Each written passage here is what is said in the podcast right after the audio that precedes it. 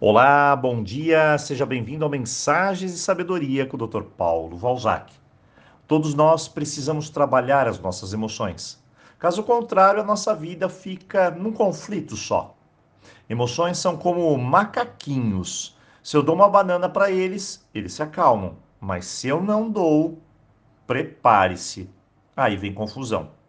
Sendo assim, tem pessoas que são esponjas, absorvem tudo ao seu redor pois têm dificuldades de lidar com as emoções. Já outras pessoas conseguem equilibrar, harmonizar as emoções e possuem bons filtros. Nada de esponja. Hoje, mais um teste. Será que eu sou esponja ou será que eu sou filtro? Se for filtro, tudo bem, mas se eu for esponja, aí começa a confusão.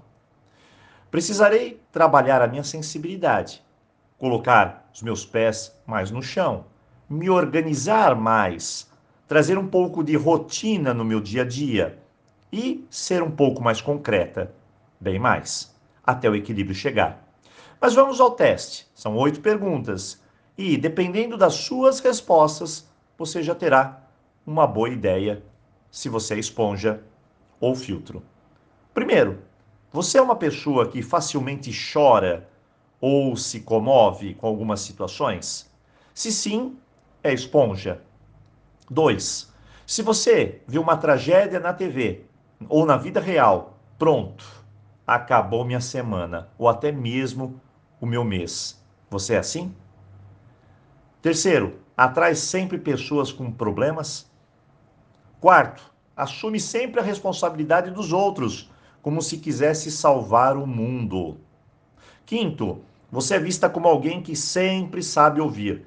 É aquela mesmo que eu vou chorar as minhas mágoas. Se sim, é esponja. Seis, sempre cansada, desanimada, sobrecarregada de tanto absorver os problemas dos outros. Se sim, esponja. Sete, sempre se coloca em dificuldades. E oitavo, absorve e se identifica muito com as emoções, os problemas e as dores do outro. Muito bem. Vamos ao resultado agora.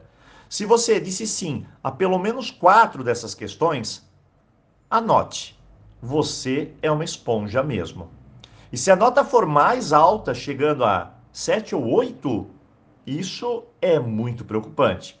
Você vive num mundo de pura emoção, com fixações e medos constantes. Hoje, pare um minuto e reveja um pouco sobre cada item que nós perguntamos. E aí fica a reflexão: será que eu não preciso buscar um ponto de equilíbrio?